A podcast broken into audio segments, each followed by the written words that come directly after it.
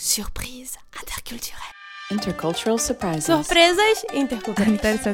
Ascharya. Surprise interculturales.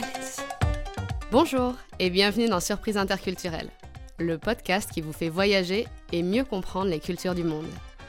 Je suis Charlotte Courtois, conférencière en diversité culturelle et fondatrice de l'ONG Constellatio. Je vous propose de vous raconter des histoires et anecdotes de voyage où j'ai été surprise par des réactions ou des coutumes d'ici et d'ailleurs. Le but? Découvrir ensemble ce qui est à la base de ces surprises pour savoir comment décoder, comment réagir et comment anticiper tout ça. Allez, je vous laisse découvrir l'épisode du jour. Bonne écoute L'anecdote que je vais vous raconter aujourd'hui se passe en Espagne, où j'ai eu bien envie de remettre à leur place pas mal de mes clients.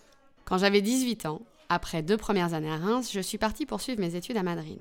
Ce qui était censé durer deux ans a finalement duré quatre ans. J'ai adoré cette ville, tellement chaleureuse, dynamique, vivante, et en même temps capable de vous offrir des moments hors du temps, sereins, en terrasse des bars dans les petites ruelles ocres du quartier de Conde Duque par exemple. Ah, cette petite cagna à l'ombre du café Moderno. Bon, du coup, quand j'ai terminé mes études à l'ICAD, c'était le nom de mon école, et que mes parents m'ont appelé pour m'annoncer qu'ils débarquaient à Madrid pour le travail, j'ai pas réfléchi bien longtemps, j'ai reposé mes valises et je suis restée. À l'époque, j'étais un peu paumée. Je venais de valider un master 1 en commerce international, mais honnêtement, c'était pas trop mon truc. Moi, ce qui me plaisait déjà à l'époque, c'était la diversité culturelle. J'avais écrit un mémoire de 150 pages en espagnol sur le sujet quand même. C'est dire. J'avais envie de travailler dans ce domaine, mais j'avais un peu la sensation qu'il me manquait des connaissances. J'avais envie de pousser la chose plus loin. Donc j'ai décidé de travailler pendant un an pour me donner le temps de choisir un master 2 sur la question. C'est comme ça qu'un an plus tard, je me suis retrouvée à étudier la sociologie et l'anthropologie à Nice. Mais ça, c'est une autre histoire de choc culturel à part entière, croyez-moi.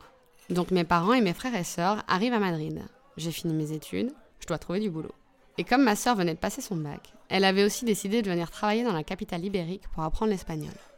Coucou Chloé. Elle se trouve un job de vendeuse dans une pâtisserie chocolaterie spécialisée dans les produits français. C'était incroyable. Je vous promets, il y avait même du kouign-amann. Les Bretons comprendront. Et de fil en aiguille, je me retrouve embauchée comme responsable marketing du magasin.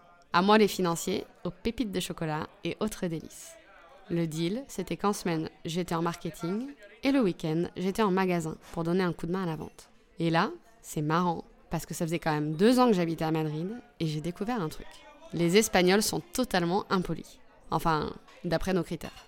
Ça me rendait dingue ces clients qui entraient dans le magasin sans dire bonjour, qui commandaient sans dire s'il vous plaît et qui repartaient avec leur petit croissant au beurre sans dire merci et sans dire au revoir. Je bouillais. Et bah guess what? La politesse aussi, c'est culturel. C'est fou ça, non? On a l'impression que c'est la chose la plus naturelle du monde. Combien de fois on nous a dit étant petit C'est quoi le petit mot magique? On l'a intégré comme étant la chose de base. Et bah non, même pas. Donc j'ai découvert un peu sur le tard, certes, que ces petits mots de politesse ne sont pas toujours obligatoires en Espagne. Après coup, c'est vrai que je me suis dit que c'était quand même sympa quand les vendeurs ou les vendeuses me laissaient vivre ma vie dans les magasins, sans que je me sente obligée de dire bonjour, oui, merci, je vous tiens au courant si j'ai besoin d'aide. Le petit truc qui fait que je me sens toujours un peu coupable quand j'ai pas vraiment l'intention d'acheter. Donc manquer de politesse à mon sens, ce n'est pas manquer de politesse au sens d'un ou d'une espagnole. Ce n'est pas que la politesse ne soit pas importante là-bas, c'est juste qu'on peut être poli sans déballer un tapis de mots de politesse. D'ailleurs, plusieurs amis espagnols m'ont dit que de leur point de vue, les Français étaient un peu hypocrites avec tous leurs mots de politesse et qu'on en faisait des tonnes. J'ai aussi remarqué ça en Tunisie d'ailleurs. J'aime bien apprendre quelques mots quand je vais sur place, et quand j'ai demandé comment on disait s'il vous plaît, on m'a répondu qu'on le disait pas vraiment en fait. Par contre, il y a plein de mots différents pour dire merci. Alors gardez en tête que la politesse est subjective et culturelle.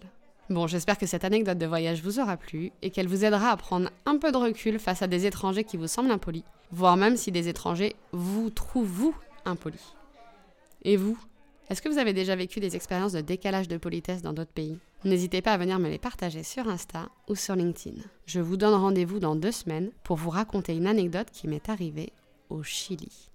À très vite Et ces mots magiques, quels sont-ils, monsieur Frankman S'il vous plaît. Puis-je, s'il vous plaît Merci d'avoir écouté cet épisode jusqu'au bout. Si vous avez aimé, abonnez-vous et laissez-moi 5 étoiles et un commentaire sur votre plateforme d'écoute préférée. Et partagez le podcast avec les voyageurs, les expatriés ou les curieux autour de vous. À dans deux semaines pour un nouvel épisode de Surprise interculturelle.